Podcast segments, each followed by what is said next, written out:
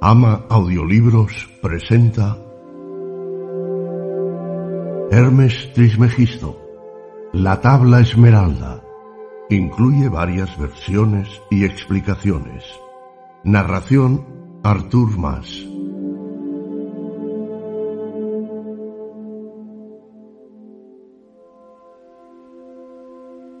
Introducción La tabla esmeralda es un texto corto, antiguo y de carácter críptico atribuido a Hermes Trismegisto, del que se reclaman discípulos todos los alquimistas y cuyo propósito es revelar el secreto de la sustancia primordial. Estos encuentran en sus enseñanzas el resumen más conciso y más complejo del arte hermético. En la tabla esmeralda está condensado el mensaje de la gran obra objetivo principal de la alquimia. Dicho mensaje es expresado de modo simbólico y su sola lectura no revela su significado. El acceso a la gran obra requiere trascender la limitación racional, de ahí que todo alquimista sufre una transmutación personal paralela que le permite acceder al lenguaje del símbolo. El todo, el uno, tan solo se expresa simbólicamente y es necesario el aprendizaje de la hermenéutica del símbolo. De no ser así, su sola simplicidad generará incredulidad. La razón aguarda complejidad ante lo complejo, mientras el uno se descubre ante la simplicidad de otra lectura, de otro lenguaje. En definitiva, la expresión críptica de la tabla no es intencionada, sino que requiere de la persona adecuada, capacitada para la gran obra. Según lo imaginó el físico, alquimista y filósofo alemán Heinrich Kunrad en el siglo XVII, la tabla habría estado escrita sobre un trozo de esmeralda, cristal o roca verde y provendría de un documento que no se sabe dónde está, con un alfabeto desconocido pero similar a la antigua escritura fenicia de hace milenios. A pesar de esto, el contenido de la tabla esmeralda se mantuvo a través del paso del tiempo e influyó en diferentes artistas del conocimiento. La autoría de la tabla es atribuida a Hermes Trismegisto, una legendaria combinación del dios griego Hermes y el dios egipcio Tot. Hermes, que significa tres veces grande, sería el autor de varias obras alquímicas, ocultistas y teológicas.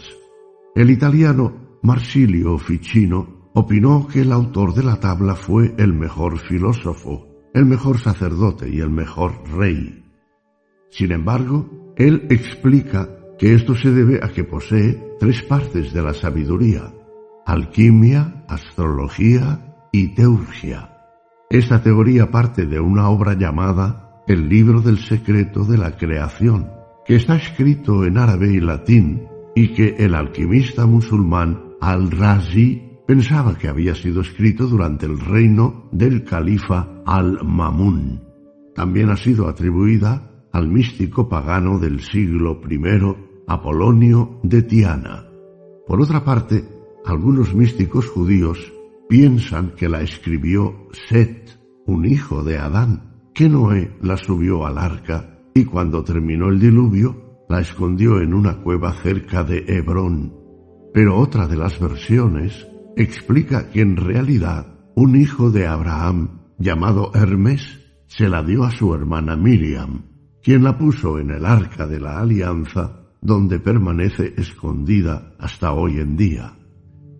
Al igual que las doctrinas abrahámicas, judaísmo, cristianismo e islam sugieren la creencia en un único Dios, quienes creen que la tabla fue creada antes del Antiguo Testamento explican que la raíz de las doctrinas de esas tres religiones están en los principios del hermetismo revelados en el texto. Por otro lado, algunas versiones argumentan que el autor de la tabla esmeralda fue un contemporáneo de Abraham y cabe destacar que tanto el judaísmo como el cristianismo y el islam comparten esta creencia. La tabla fue escrita con la intención de aclarar los misterios más ocultos de la vida y de la creación. Sin embargo, ha dejado los mismos, o todavía más interrogantes, a los que investigan y siguen esta doctrina. Aunque es muy conocida, la tabla fue vista por muy pocos. Una de sus primeras apariciones fue entre el 500-799 después de Cristo, escrita en árabe por Balinas, que explicó que encontró las tablas en las manos de un anciano que estaba sentado en un trono de oro en una bóveda bajo una estatua de Hermes en Turquía. Destacadas personalidades como el físico y matemático Isaac Newton y el teólogo doctor de la Iglesia San Alberto Magno tradujeron la tabla esmeralda y la integraron a su cuerpo de trabajo. En consecuencia, la tabla ha influido en vastas esferas y el significado del texto de la tabla esmeralda ha sido, entre otras cosas, vinculado con la creación de la piedra filosofal y la opus magnum o gran obra de la alquimia. La frase como es arriba es abajo es la máxima guía de los seguidores del hermetismo y tiene como premisa que lo que suceda en cualquier nivel de la realidad, ya sea física, emocional o mental, ocurre también en los demás niveles. Dentro de cada uno está el otro, de manera que si entiendes uno, puedes llegar a entender el otro. Esto se interpreta como la relación entre el macrocosmos, el universo, y el microcosmos, el ser humano. Estas palabras capturan la esencia de la alquimia que explica que el cielo es un espejo de la tierra y que todas las cosas se corresponden entre ellas. Existen numerosas versiones del texto de la tabla, a menudo con variaciones. Presentamos aquí algunas de las traducciones más sobresalientes con variaciones entre ellas. Igual ocurre con muchos textos de los maestros. El verdadero discípulo tiene que dilucidar por sí mismo.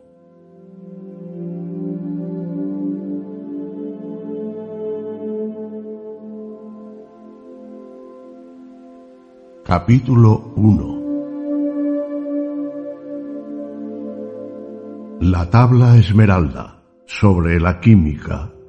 Traducción de la primera edición impresa en Nuremberg en 1541. Palabras de los secretos de Hermes escritas sobre una tabla de esmeralda que sostenía en sus manos cuando, en una cueva oscura, fue encontrado su cuerpo embalsamado. verdad sin mentira, cierto y muy verdadero.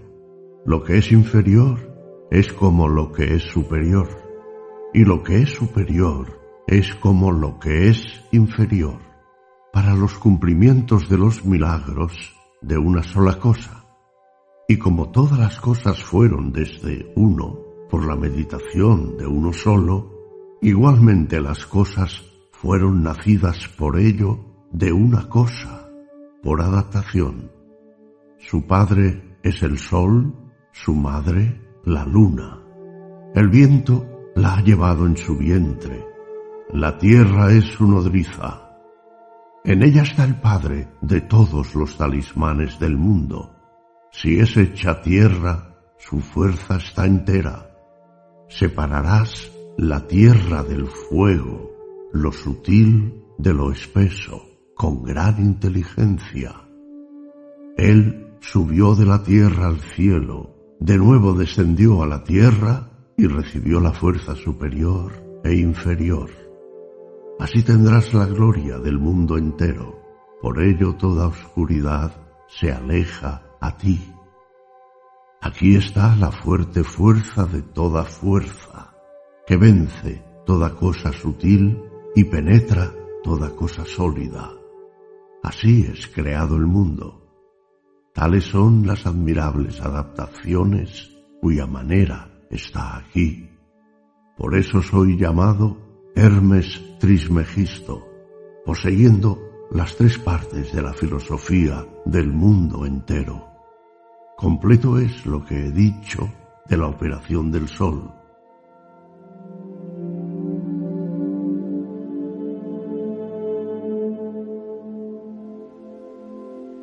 Capítulo 2 La tabla esmeralda. Aquí se encuentra la formación de la naturaleza, publicada en la revista Alchimie Mediterraneenne.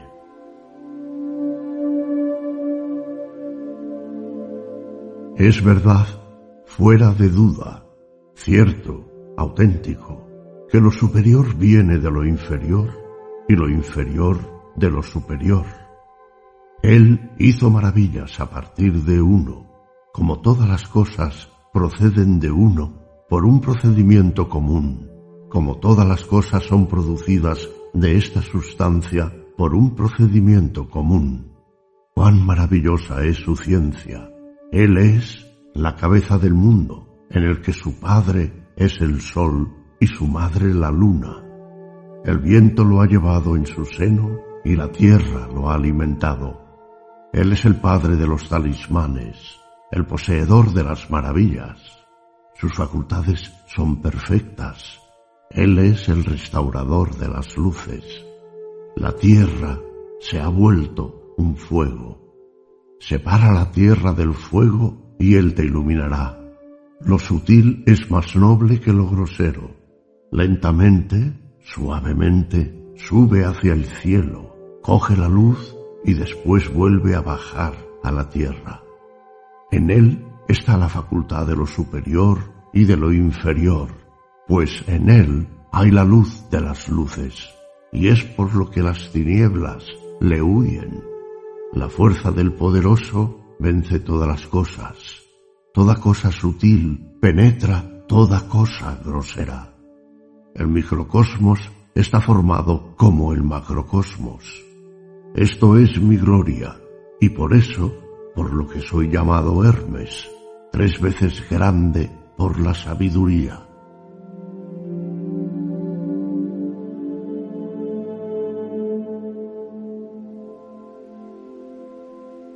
Capítulo 3 La tabla esmeralda, publicada en la revista Alchemy en 1957. Es verdadero, sin falsedad alguna, cierto y muy cierto. Lo que está encima es igual a lo que está debajo, y lo que está debajo es igual a lo que está encima para que se cumplan los milagros de una sola cosa. Y como quiera que todas las cosas lo fueron por la contemplación de una sola, así también todas las cosas surgieron de esta única cosa por un simple acto de adaptación.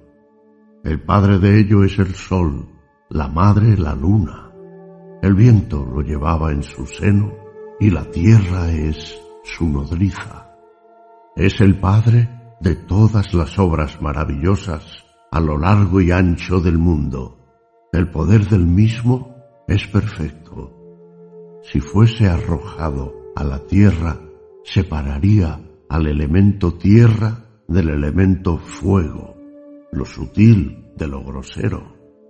Con gran sagacidad asciende suavemente desde la tierra al cielo desciende de nuevo a la tierra y reúne en sí la fuerza de las cosas superiores y de las cosas inferiores. Así poseerás la gloria del brillo de todo el universo y toda oscuridad huirá lejos de ti. Esta cosa es la recia fortitud de toda fortaleza, ya que vence a toda cosa muy sutil y penetra en toda sustancia sólida. Es así como fue creado este mundo. Por consiguiente, se alcanzarán adaptaciones maravillosas de las cuales esta es la clase. Por esta razón me llaman Hermes Trismegisto, porque poseo tres partes de la sabiduría del mundo entero. Lo que tenía que decir sobre la operación del Sol está consumado.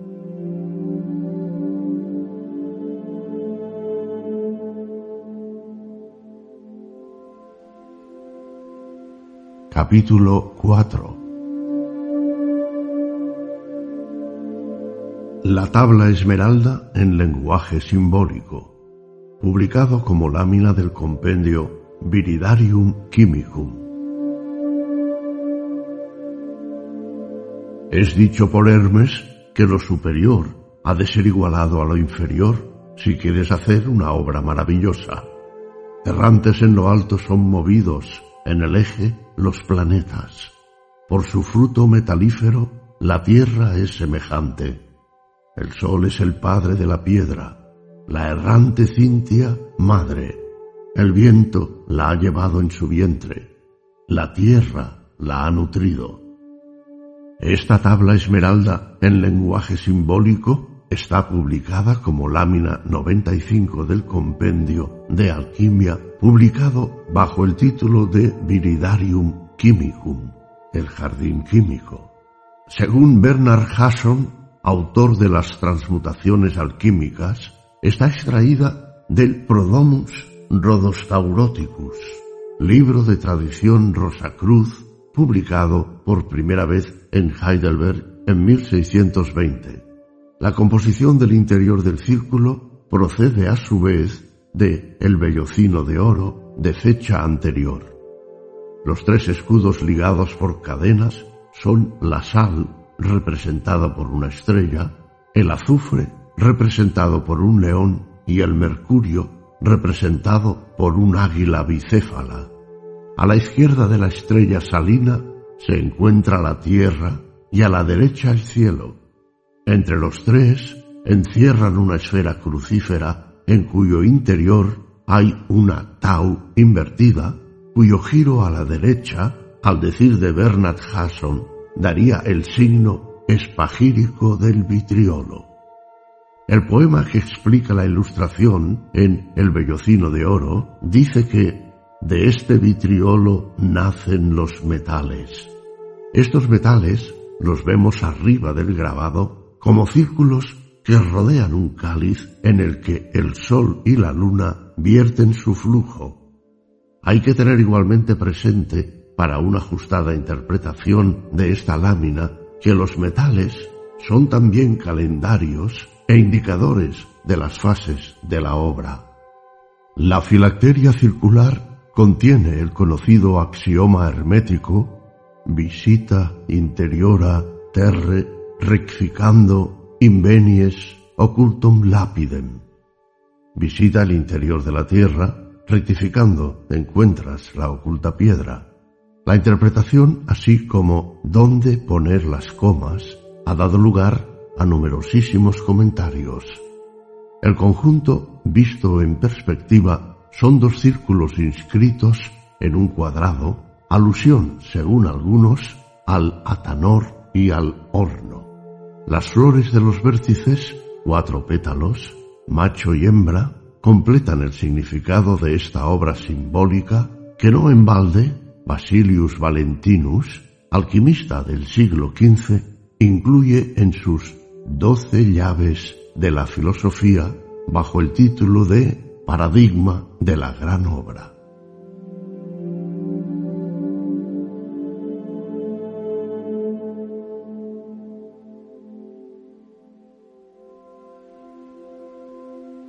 Capítulo 5 La tabla esmeralda explicada por Hortulano.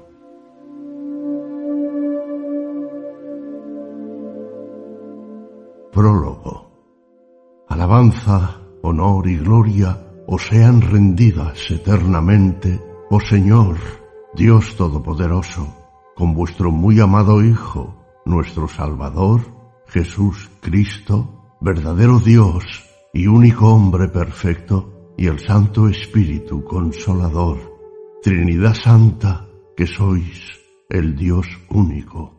Os doy gracias porque habiendo conocido las cosas pasajeras de este mundo, enemigo nuestro, me habéis sacado de él por vuestra gran misericordia para que no fuese pervertido por sus engañadoras voluptuosidades, y porque he visto muchos de los que trabajan en este arte que no siguen el camino derecho, os suplico, oh Señor mío y mi Dios, que pueda alejar de este error por la ciencia que me habéis dado a mis muy queridos y bien amados, para que, habiendo conocido la verdad, puedan alabar vuestro santo nombre, que es eternamente bendito. Por tanto yo, hortulano, es decir, jardinero, así llamado a causa de los jardines marítimos, indigno de ser llamado discípulo de la filosofía, conmovido por la amistad que tengo a mis muy queridos, he querido poner por escrito la declaración y explicación cierta de las palabras de Hermes, padre de los filósofos, aunque ellas sean oscuras, y declarar sinceramente toda la práctica de la verdadera obra. Y cierto que no sirve de nada a los filósofos querer esconder la ciencia en sus escritos cuando obra la doctrina del Espíritu Santo.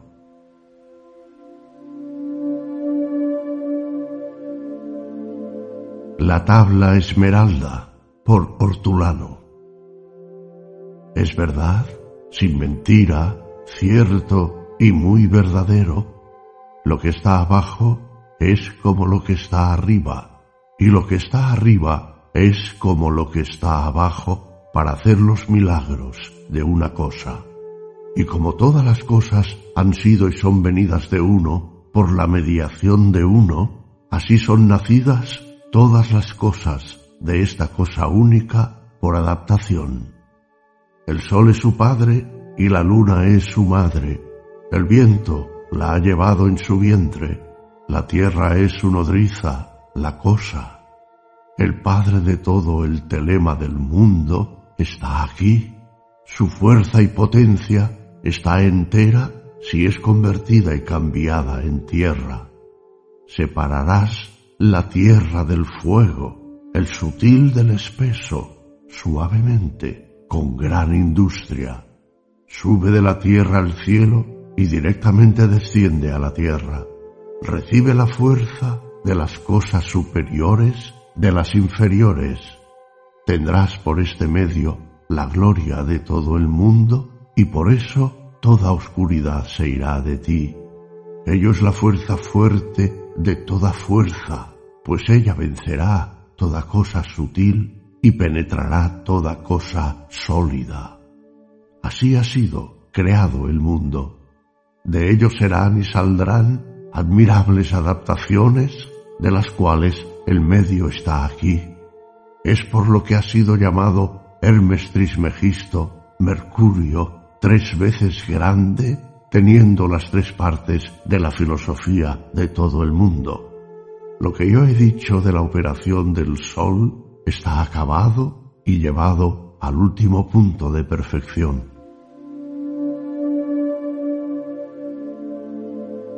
Explicación de Hortulano 1. El arte de alquimia es verdadero y cierto. El filósofo dice, es verdad, a saber que el arte de alquimia nos ha sido dado. Sin mentira. Dice eso para convencer a los que dicen que la ciencia es embustera, es decir, falsa. Cierto, es decir, experimentado pues todo lo que es experimentado es muy cierto y muy verdadero, pues el muy verdadero sol es procreado por el arte. Dice muy verdadero en superlativo, porque el sol, engendrado por este arte, sobrepasa a todo sol natural en todas las propiedades, tanto medicinales como otras. 2 la piedra debe ser dividida en dos partes.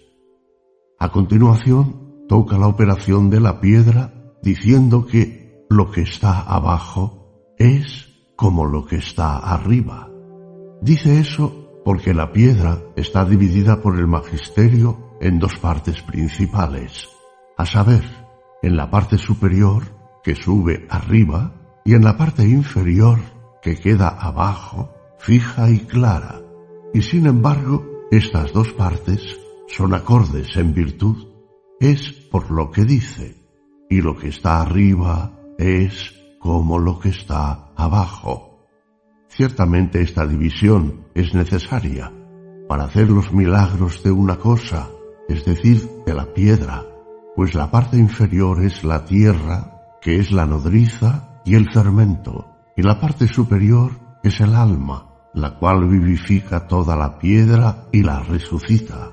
Es por lo que estando hecha la separación y la conjunción, muchos milagros vienen a hacerse en la obra secreta de la naturaleza. 3.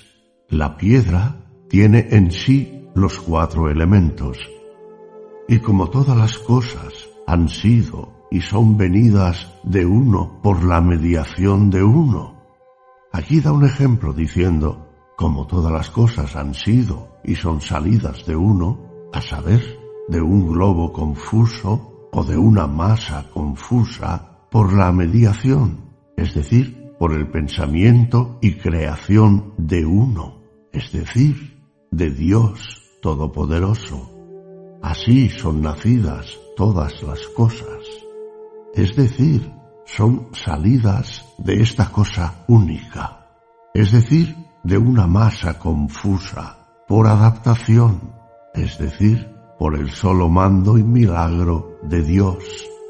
Así nuestra piedra es creada y salida de una masa confusa, conteniendo en sí todos los elementos, la cual ha sido creada por Dios y por su milagro, nuestra piedra ha salido y nacido de él. 4. La piedra tiene padre y madre, que son el sol y la luna. Como vemos que un animal engendra naturalmente varios otros animales parecidos a él, así el sol engendra artificialmente el sol por la virtud de la multiplicación de la piedra. Es por lo que sigue el sol es su padre, es decir, el oro de los filósofos. Y porque en todas las generaciones naturales debe haber un lugar propio para recibir las simientes con alguna conformidad de parecido en parte. Así es necesario que en esta generación artificial de la piedra el sol tenga una materia que sea como una matriz propia para recibir su esperma y su tintura. Y eso es la plata de los filósofos. Por ello es por lo que sigue y la luna es su madre. 5. La conjunción de las partes es la concepción y la generación de la piedra. Cuando estos dos se reciben el uno al otro en la conjunción de la piedra, la piedra se engendra en el vientre del viento, y es lo que dice poco después. El viento la ha llevado en su vientre. Se sabe bien que el viento es aire, y el aire es vida, y la vida es el alma, la cual ya he dicho antes que vivifica toda la piedra. Así es preciso que el viento lleve toda la piedra y la lleve de nuevo y que engendre el magisterio es por lo que se sigue que debe recibir alimento de su nodriza, a saber, de la tierra. Así el filósofo dice, la tierra es su nodriza, pues al igual que el niño no llegaría nunca a crecer sin el alimento que recibe de su nodriza, de la misma manera nuestra piedra no llegaría nunca a efecto sin la fermentación de la tierra.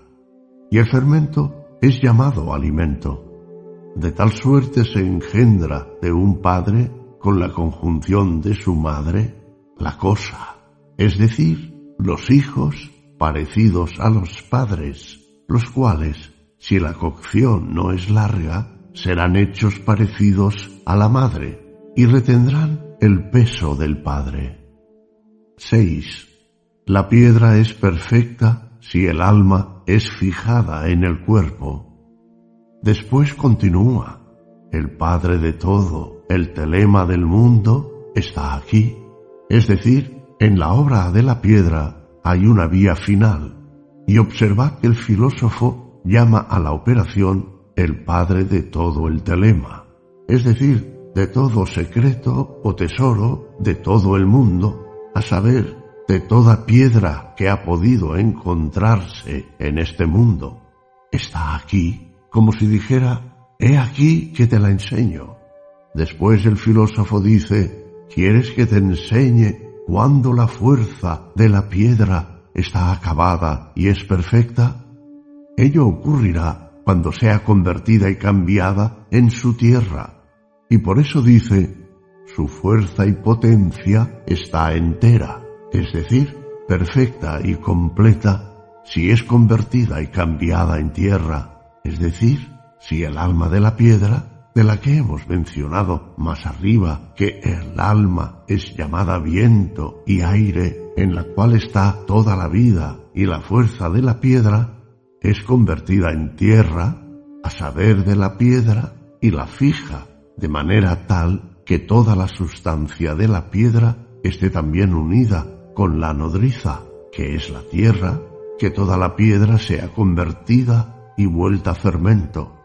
Y como cuando se hace pan, un poco de levadura alimenta y fermenta una gran cantidad de masa y así cambia toda la sustancia de la masa en fermento, también el filósofo quiere que nuestra piedra sea fermentada de tal manera que sirva de fermento a su propia multiplicación. 7. La modificación de la piedra. A continuación, enseña cómo debe multiplicarse la piedra, pero antes pone la modificación de la misma y la separación de las partes, diciendo, separarás la tierra del fuego, el sutil del espeso, suavemente, con gran industria.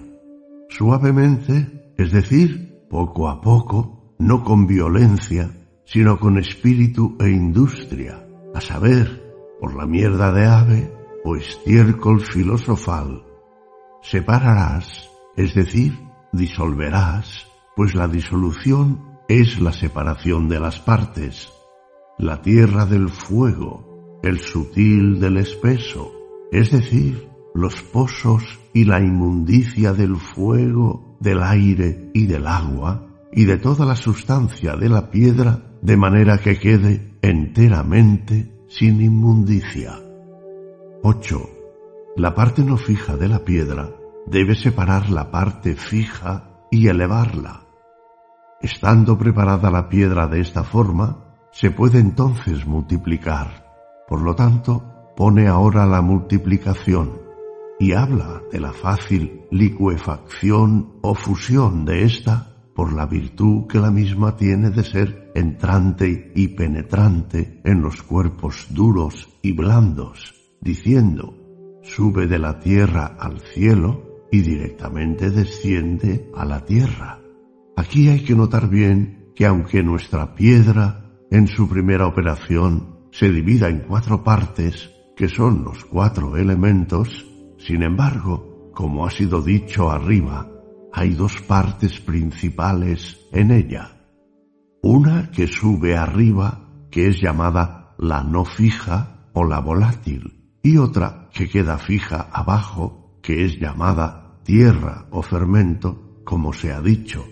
Pero hay que tener gran cantidad de la parte no fija y darle a la piedra cuando la misma esté muy limpia y sin suciedad, y hay que darle tantas veces por el magisterio que toda la piedra, por la virtud del Espíritu, sea llevada arriba, sublimándola y haciéndola sutil.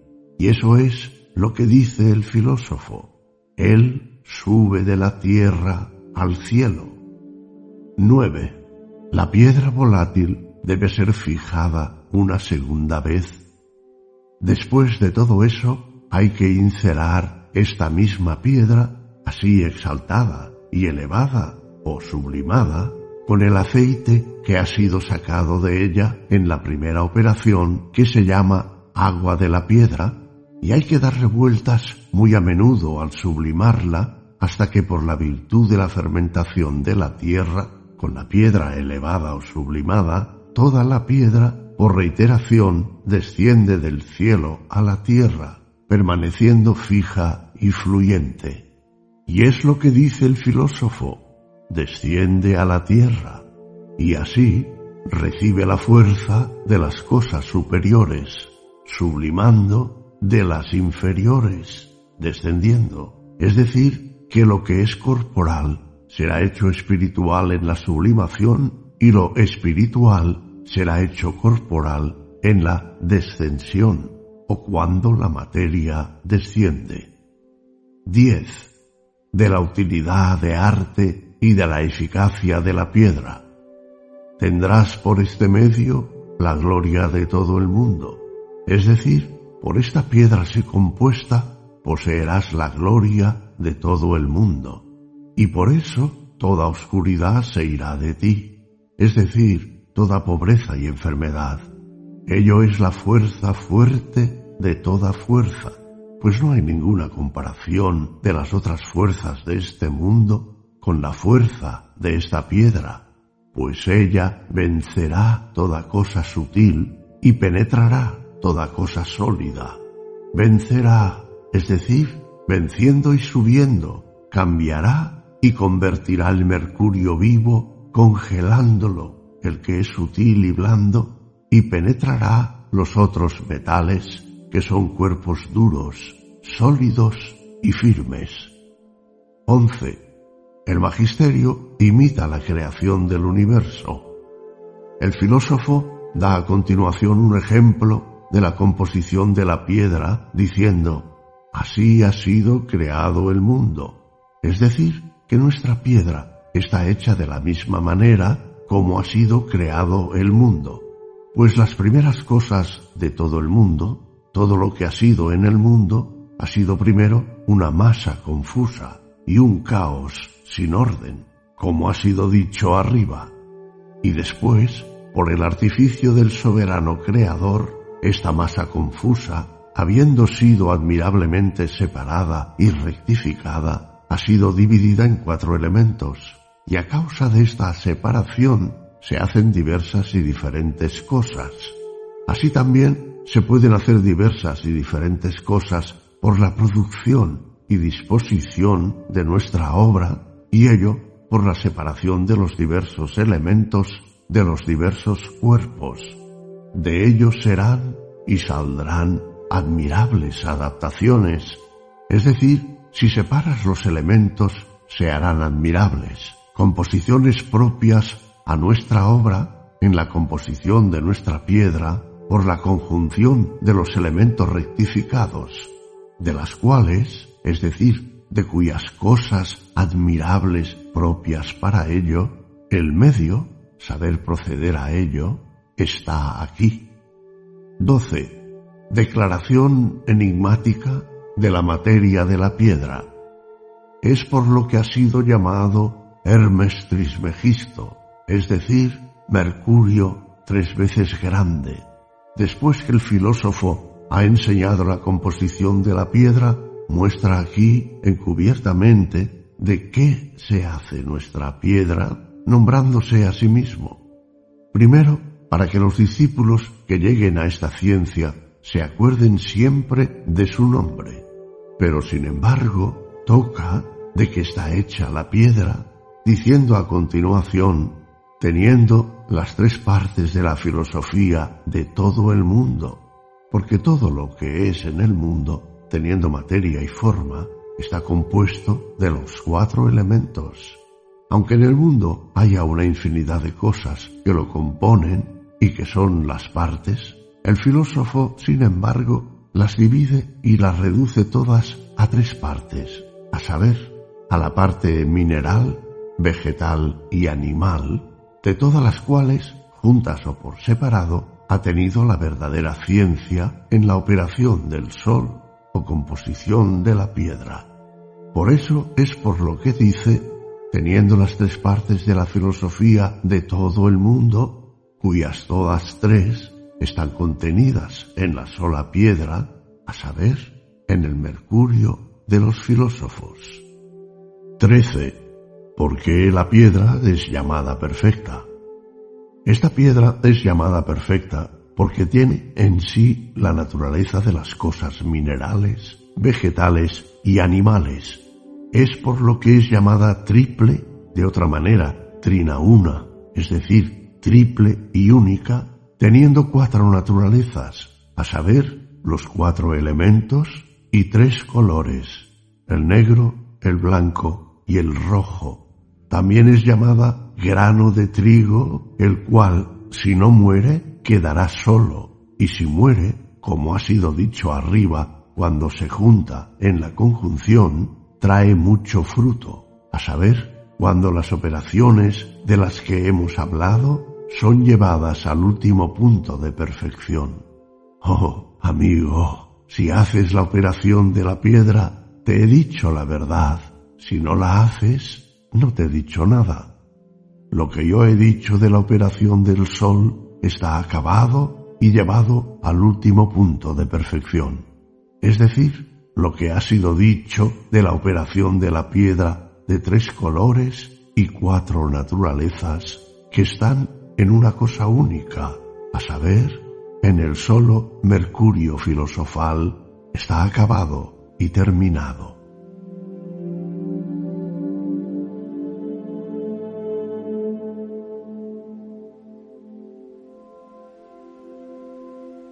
Capítulo 6 La tabla esmeralda explicada por Fulcanelli, capítulo de su libro Finis Gloriae Mundi. Sobre Fulcanelli. Fulcanelli es el seudónimo del mayor alquimista contemporáneo y uno de los grandes maestros de todos los tiempos. Sobre él circulan infinidad de rumores, pero no se sabe nada cierto, existiendo diversas hipótesis. La única persona que supuestamente lo conoció fue Eugène Cancelier, a quien Fulcanelli remitió sus manuscritos para su publicación en 1925, pero jamás ha revelado su identidad. Cancelier dice en el prólogo a la primera edición francesa de el misterio de las catedrales. Hace ya tiempo que el autor de este libro no está entre nosotros. Se extinguió el hombre, solo persiste su recuerdo. Sus numerosos amigos, hermanos desconocidos, que esperaban de él la solución del misterioso verbum dimissum, le llorarán conmigo. Desapareció al sonar la hora fatídica, cuando se produjo la señal Fulcanelli ya no existe. Sin embargo, y este es nuestro consuelo, su pensamiento permanece, ardiente y vivo, encerrado para siempre en estas páginas como en un sanitario. Posteriormente, con inciertas alusiones a la existencia en otros planos y a aspectos secretos de la alquimia, tales afirmaciones han sido matizadas y algunos afirman que Fulcanelli siguió existiendo. Según se cuenta, el premio Nobel de Física Jacques Bergier fue visitado en 1937 por Fulcanelli, quien le reveló algunos secretos referentes a la fisión nuclear. Fulcanelli sería el autor de dos obras cumbres de la alquimia, El misterio de las catedrales y la interpretación esotérica de los símbolos herméticos y las moradas filosofales y el simbolismo hermético en sus relaciones con el arte sagrado y el esoterismo de la gran obra. Los originales de ambas fueron escritos en francés y publicados por Omnium Literaire de París en 1925 y 1929. En julio de 1999, Jacques Daré publicó íntegramente Finis Gloriae Mundi, inspirada en la sinopsis de la obra titulada Revelaciones alquimistas sobre la fin del mundo, publicada a finales de los años 70 por Jean Laplace, aunque la veracidad del mismo fue puesta en duda por el mundo alquímico de la época. El autor tuvo razones expuestas en el libro para abandonar el silencio. No es costumbre que un adepto vuelva a coger la pluma después de haber franqueado su propia transmutación y solo razones imperiosas que ponen en juego el destino de la humanidad entera han podido convencernos para que rompamos esta regla habitualmente inquebrantable y abandonemos el manto de silencio con el que se cubre quien pasa por las ascuas del fénix. Tras esta fugaz aparición, se despide y se retira de nuevo al silencio. Este libro, escrito desde la urgencia, será el último que firmará Fulcanelli. Podamos tras eso, habiendo cumplido el deber que nos incumbe, volver a entrar en el silencio del adepto y no obrar más que según las vías que requiere este estado. En finis glorie mundi se dan indicaciones precisas sobre el modus operandi en general y en especial se desvelan arcanos del ars brevis, lo que nunca se había hecho, a quienes intentan aproximarse al adeptado. Fulcanelli analiza de manera bastante explícita errores que cometen muchos el estado de la materia llamada prostituta escarlata, algunos errores de filaleteo respecto a la confusión de los vasos noble y vil que lleva a la pérdida de la obra, la trampa no de las menores, como dice el autor, que lleva a confundir la estéril prostituta escarlata o el ciclo de las cuatro edades con la obtención de la piedra algunos remedios para rectificar el error en una u otra de las obras, así como la manera de detectarlos, la multiplicación de la quinta esencia y cuántas ruedas pueden hacerse y cuáles son sus características, los errores más frecuentes sobre el sujeto de los sabios, la insuficiencia, el ni menos de un capítulo que se llama ni más ni menos, de espíritu astral del que habla Ciliani, Hermes desvelado, tras la apertura de la materia absolutamente indispensable para el trabajo del artista, y un larguísimo etcétera. Son cosas no dichas hasta ahora. Sobre todo, particularmente, claro e importante, es lo concerniente a las relaciones entre el artista y la materia y cómo estos dos polos de la obra artista y materia en obra, se interpenetran y determinan los resultados. Pero Fulcanelli no se limita en este libro a la operatoria y su fundamento filosófico. Las teorías físicas del campo unitario, lo que está abajo es como lo que está arriba, la fisión nuclear, el Sol es su padre, los viajes de los cosmonautas a la Luna, la Luna es su madre, el control de los climas y la manipulación de la opinión pública. El viento lo ha llevado en su vientre. La ingeniería genética. La tierra es su nodriza. La clonación de seres. Su fuerza está entera si es convertido en tierra. Fusión y fisión nuclear. Separarás la tierra del fuego. El porqué de este inusual comentario de la tabla esmeralda, así como quien realizó la inversión alquímica, por qué motivo y sobre la base de qué errores alquímicos están ampliamente tratados, así como sus remedios. También trata, siempre sobre base alquímica, del fin de los tiempos, de la interpretación mecánica de lo que se ha dado en llamar las cuatro edades del mundo, particularmente de la de los discípulos de René Genon y de cómo, al igual que en el crisol, ni estos ciclos ni el fin de los tiempos son irreversibles hasta que el ángel toque su trompeta, así como también explica por qué son inútiles los intentos de inversión alquímica cuyos resultados son la desastrosa sociedad que vivimos hoy en el capítulo Las resistencias de la materia. También hace afirmaciones sorprendentes en el capítulo El secreto de los filósofos, como por ejemplo, en revistas de divulgación hemos visto descripciones de nuestros pequeños particulares e incluso alguna fase de la obra. En tal situación ya no es útil usar un lenguaje simbólico tanto menos cuanto que el uso perverso, cuya tentación temían los filósofos, ha llegado a ser un juego diario de las potencias militares y de sus servicios especiales. Finis Gloriae Mundi, junto con el misterio de las catedrales y las moradas filosofales, es la trilogía de Fulcanelli que conforma una de las obras alquímicas más importante de todos los tiempos. Reproducimos a continuación el capítulo de dicho libro que lleva por título La tabla esmeralda, que, aunque inusual y más sorprendente todavía, separado del contexto del libro cuyo tema podríamos designar muy brumosamente con el nombre de Alquimia Social, creemos de estudio y difusión.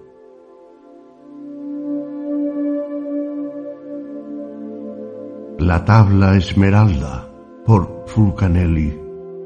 Es verdad, sin mentira, cierto y muy verdadero. Lo que está abajo es como lo que está arriba y lo que está arriba es como lo que está abajo. Por estas cosas se hacen los milagros de una sola cosa. Y como todas las cosas son y provienen de uno por la mediación de uno, Así todas las cosas son y provienen de esta cosa única por adaptación. El sol es su padre y la luna su madre. El viento lo ha llevado en su vientre. La tierra es su nodriza y su receptáculo. El padre de todo, el telesma del mundo universal, está aquí. Su fuerza o su potencia permanece entera si es hecho tierra. Separarás la tierra del fuego, lo sutil de lo espeso, suavemente, con gran industria. Sube de la tierra y baja del cielo, y recibe la fuerza de las cosas superiores y de las cosas inferiores. Así tendrás la gloria del mundo y toda oscuridad se alejará de ti.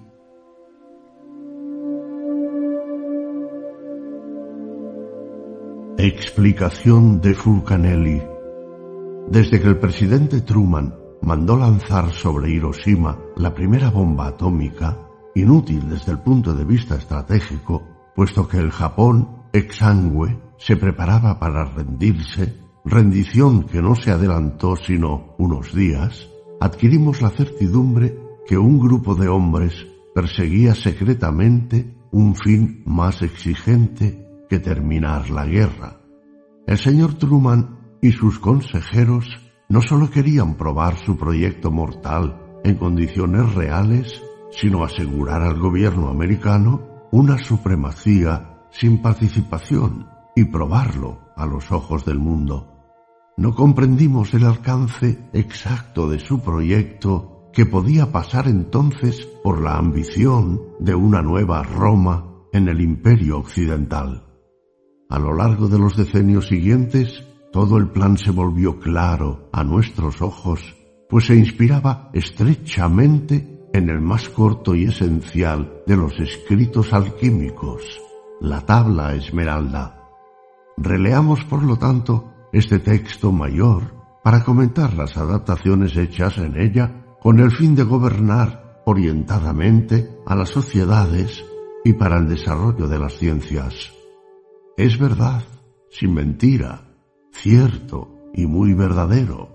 Lo que está abajo es como lo que está arriba, y lo que está arriba es como lo que está abajo. Por estas cosas se hacen los milagros de una sola cosa. Y como todas las cosas son y provienen de uno, por la mediación de uno, así todas las cosas son y provienen de esta cosa única por adaptación. La unidad, sustrato de toda cosa, fue presentida desde la antigüedad por los filósofos hindús y griegos, como lo atestiguan los Upanishad y el poema de Parménides. El sentido profundo de estos textos ha sido desarrollado en numerosos comentarios, y no insistiremos en ello.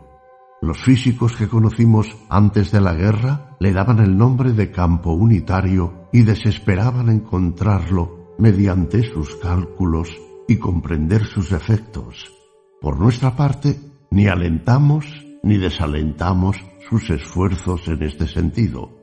Varios de estos sabios, conscientes de las amenazas que hacían pesar sobre el mundo las convulsiones de Alemania y la cristalización de fuerzas oscuras, soñaban entonces en uniformar las sociedades humanas en una misma civilización pacífica que fuera como el reflejo del campo unitario de la materia.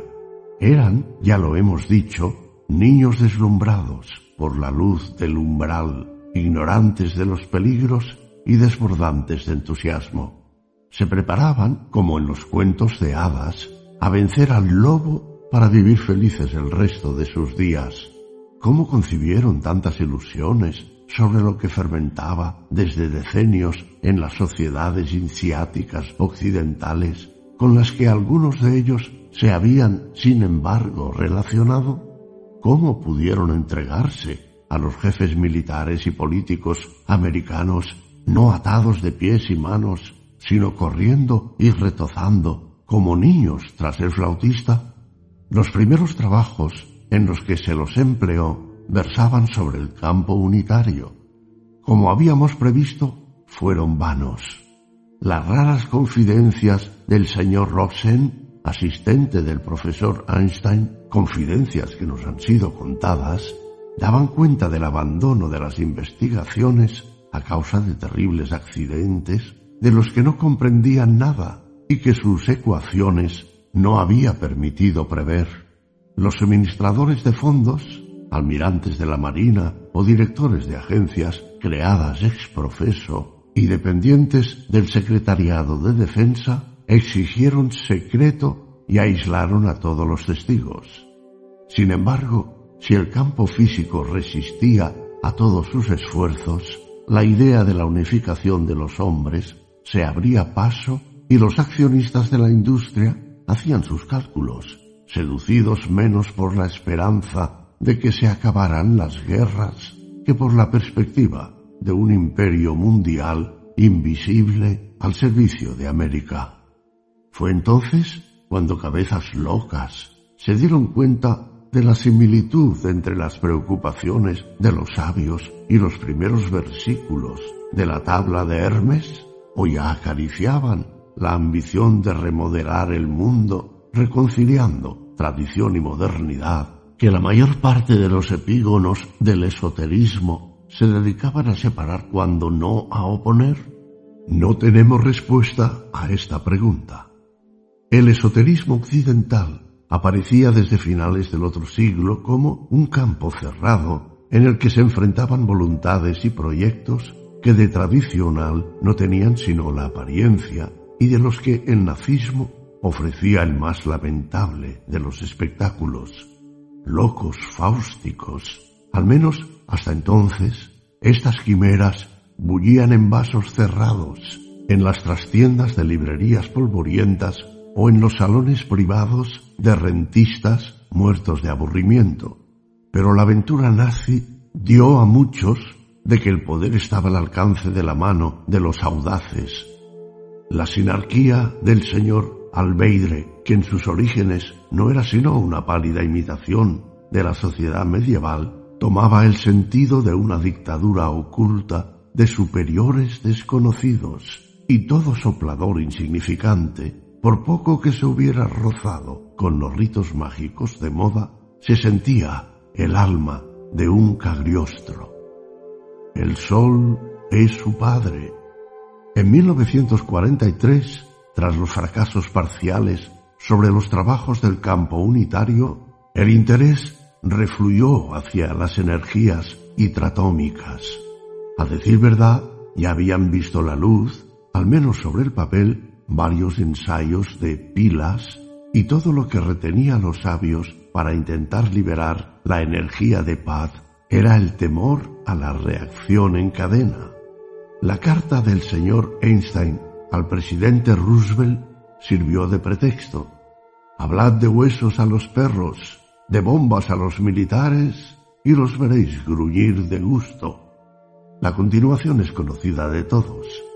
El señor Oppenheimer, citando ante el fogonazo los versos del Mahabharata. Si de repente apareciera en el cielo el resplandor de mil soles, su brillo no haría sino aproximarse a la gloria de este espectáculo. Confirmaba a los ojos de los aprendices de miurgos la justeza de la tabla esmeralda. Faltaba todavía que este sol, concebido por las manos del hombre, apareciese al mundo en el esplendor de sus nubes. Nuestros rufianes sabían su Biblia y su Salmo 18. De sus narices salía humo y de su boca un fuego devorador. Delante suyo, nubes de las que salían relámpagos, granizos y carbones de fuego. Así el presidente Truman ordenó bombardear Hiroshima y Nagasaki para que se viera que los rayos y la potencia de los astros ya no pertenecían al Zeus olímpico, sino a los hombres, a algunos hombres. Y la luna, su madre. Acabada la guerra y dominado el sol nuclear, se interesaron inmediatamente por los trabajos del señor von Braun y por perfeccionar sus misiles V2. La carrera del espacio alcanzó su punto culminante cuando dos astronautas, embutidos en sus escafandras, dieron algunos pasos por nuestro satélite. Una interpretación tan literal podría no ser sino trabajo de soplador, pero su práctica parece más retorcida. La conquista de la Luna fue abandonada poco tiempo después de esta burda marcha. Sin duda no esperaban de ella sino una huella simbólica en el alma de las masas. Al igual que con la bomba de Hiroshima, un acto ostentoso debía persuadir a los hombres de su dominio sobre las potencias cósmicas e ilusionarlos con que a continuación todos participarían de un proyecto que en los hechos se reservaban ellos. El viento lo ha llevado en su vientre. Del viento al igual que con la luna, hicieron una lectura literal y se dedicaron a continuación a controlar los climas reteniendo las masas de aire mediante muros de ondas, levantados sobre continentes enteros análogos al confinamiento magnético de los flujos de partículas en los grandes aceleradores. Las primeras experiencias en 1975 y 1976 escaparon a todo control durante varios meses. Las segundas, en 1983, tuvieron mejores resultados, pero no se levantó su secreto, aunque circularon rumores en las universidades. La contrapartida social del dominio de los vientos se tradujo en un intento de controlar la opinión, lo que Virgilio llamaba fama volans, tan móvil y fugaz como la brisa. La tierra es su nodriza y su receptáculo. Para asegurar el retorno alguna materia densa, decidieron entonces favorecer los trabajos sobre lo viviente y la ingeniería genética de la que hemos dicho todas las reservas que nos inspira.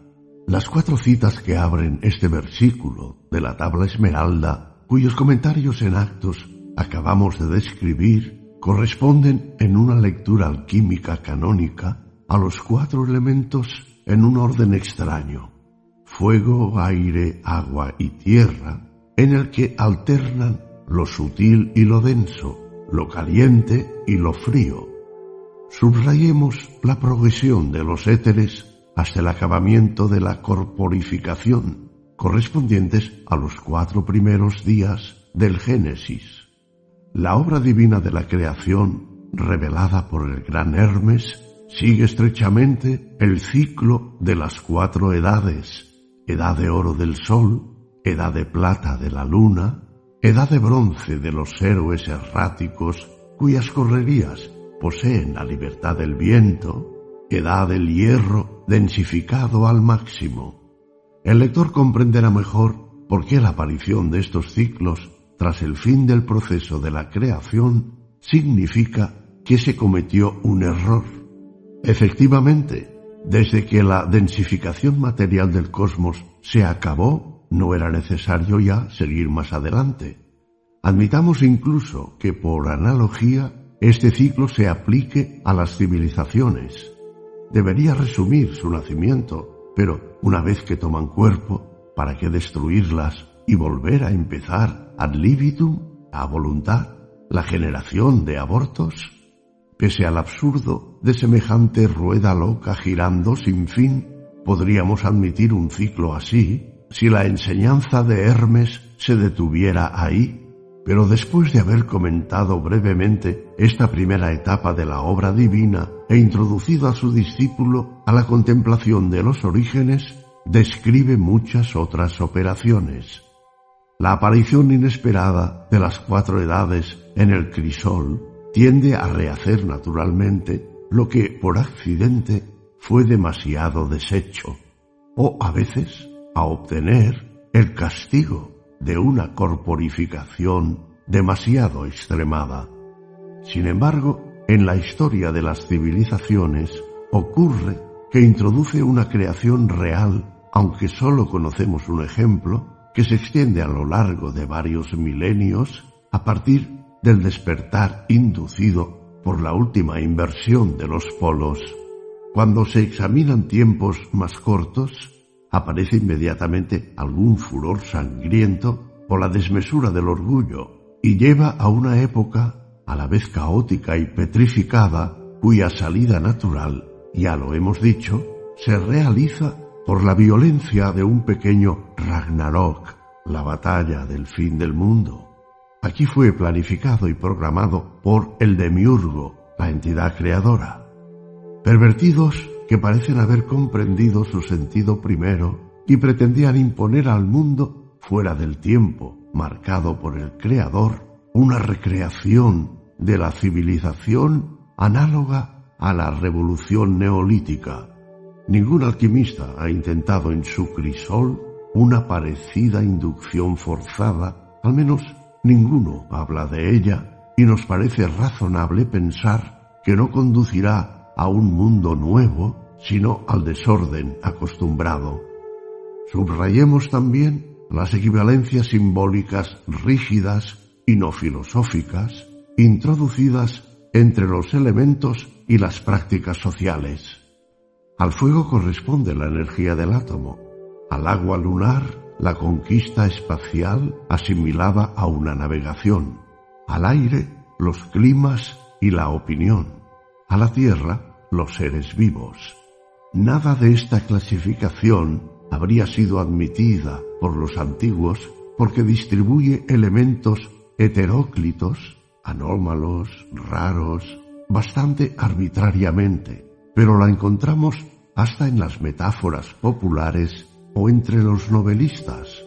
En cualquier caso, es sofística, sabiduría, como hubiesen proclamado con nosotros los antiguos maestros. El Padre de todo, el telesma del mundo universal, está aquí. Su fuerza o su potencia permanece entera si es hecho tierra.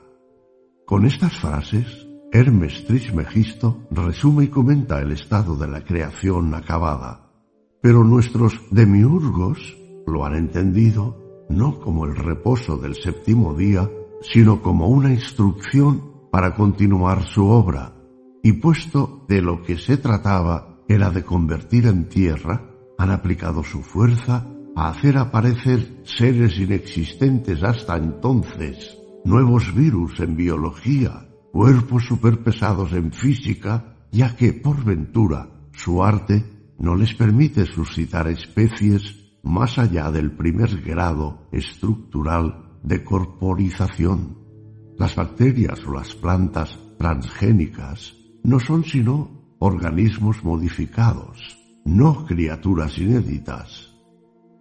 Separarás la tierra del fuego, lo sutil de lo espeso, suavemente, con gran industria, Tanta es la claridad de esta frase para un alquimista como fue la dificultad que tuvimos para comprender cómo la interpretaban ellos para sus propios fines. Separar lo sutil de lo espeso encontraba un sentido en teoría de la información con la distinción entre hard, espeso, y soft, sutil.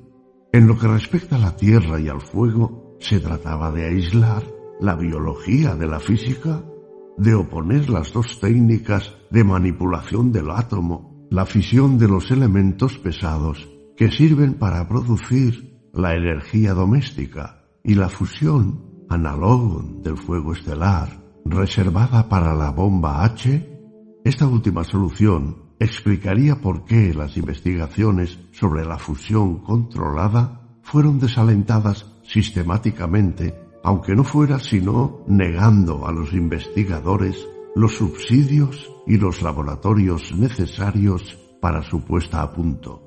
Una tal desafección carece de sentido económico. El hidrógeno abunda en la naturaleza, mientras que el uranio no se encuentra sino en escasas minas y exige costosísimos procesos de extracción. Tampoco se justifica por los riesgos arrastrados, pues la fisión produce desechos mortales que hay inmediatamente que depositar, vigilar o volver a transformar. La aberración de esta política no ha dejado de sorprender a numerosos sabios, a los que siempre se les negó una explicación creíble. Sube de la tierra y baja del cielo y recibe la fuerza de las cosas superiores y de las cosas inferiores. Quien quiera que se haya inclinado sobre los escritos alquímicos, comprenderá que el pasaje describe la ascensión del águila de la que nosotros mismos hemos hablado varias veces. Ahora bien, el águila figura en el escudo de los Estados Unidos y desde la caída de los imperios de Europa es incluso la única potencia que todavía la lleva. Exotéricamente es la sucesión de logros ostentosos destinados a fijar en el alma de los pueblos estrechas alegorías a guisa de símbolos.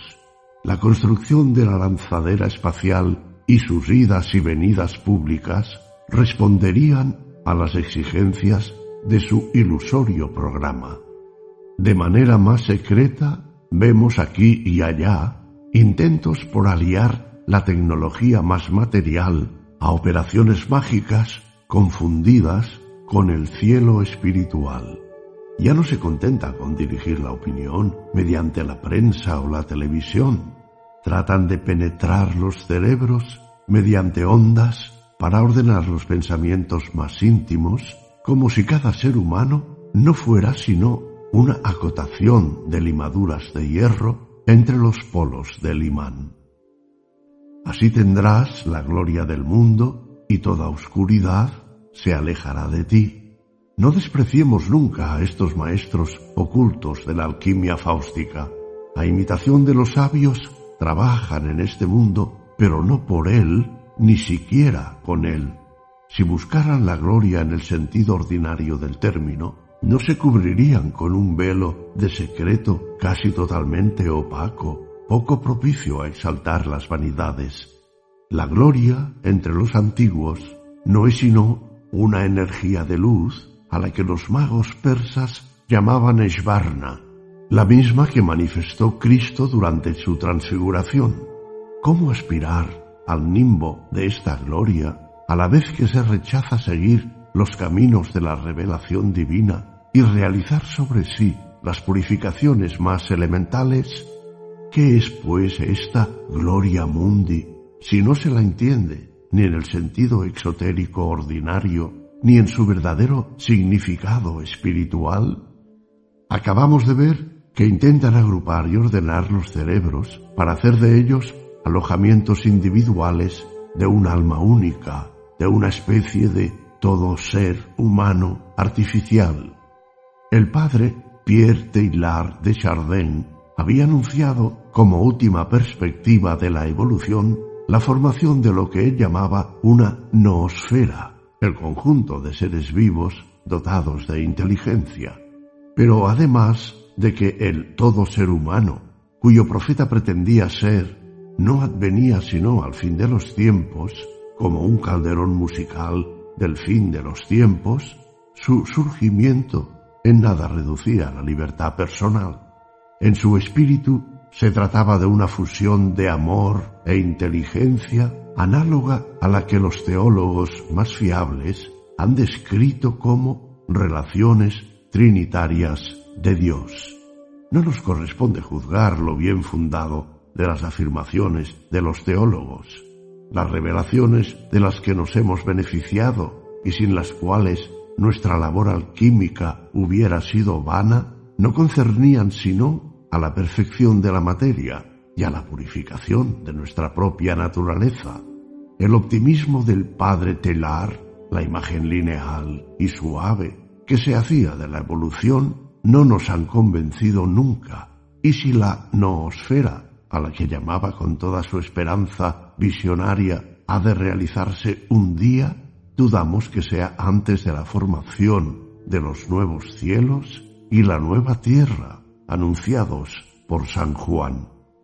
Pero una noosfera impuesta para explotar su potencia mágica o decuplicar la intuición intelectual de algunos falsos demiurgos está emparentada con la violación de los ángeles que le costó a Sodoma desaparecer bajo el fuego y el azufre, pues es efectivamente al ángel embrionario que hay en el hombre a quien quieren desviar de su vocación última, a menos que no tengan la jactancia de llegar a ser los únicos hombres verdaderos, enviando a los demás a un callejón sin salida, simples células de una máquina pensante esclavizada. Más grave todavía, si nos aproximamos al brillante y locuaz satélite artificial previsto para la entrada en un falacioso tercer milenio, las divagaciones alentadas en torno al eclipse del 11 de agosto de 1999 parecería que se hubiese fijado una fecha para triunfar, lo que les obliga a intensificar su presión sobre las masas. Pura locura, ozar así. Un aprendiz se da cuenta desde sus primeros errores y desde sus primeras decepciones alejarse de las vías de la naturaleza retrasa la obra cuando no obliga a volver a empezarlo todo desde el principio. Pero el orgulloso ni ve ni oye y por más que la materia le huya permanentemente en su crisol, él continúa hasta que todo se rompe irremediablemente entre sus manos y de vuelta le rompe a él. No iremos más adelante en el comentario de la tabla esmeralda, pues ellos mismos, hagan lo que hagan, no alcanzarán nunca ni siquiera la ilusión de la verdadera fuerza, fuerte de toda fuerza, que vencerá toda cosa sutil y penetrará toda cosa sólida a la que el cosmopolita llama muy acertadamente la sal de la tierra. La quinta esencia, en sus aspectos, otros que minerales, mora más allá de la espada de Kerub. Finis Glorie Mundi.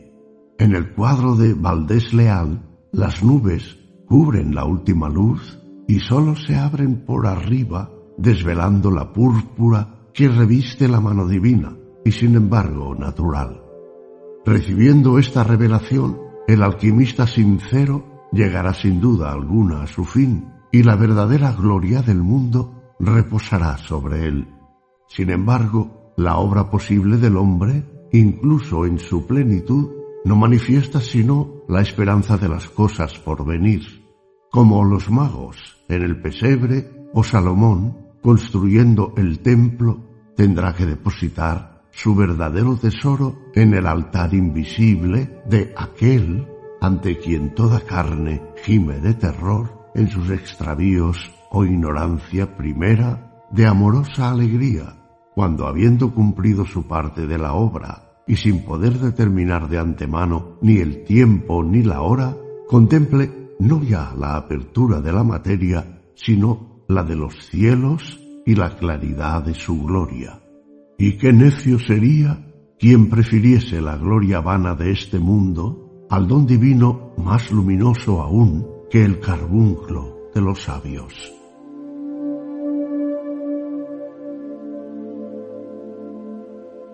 fin, has escuchado La Tabla Esmeralda de Hermes Trismegisto, una producción de Ama Audiolibros. Si quieres recibir todas nuestras novedades, suscríbete a nuestro canal de YouTube, Ama Audiolibros, y recuerda marcar la campana de notificaciones. Puedes colaborar al mantenimiento y desarrollo de Ama Audiolibros realizando aportaciones económicas a nuestra cuenta de PayPal en esta dirección web www.paypal.me barra ama audiolibros.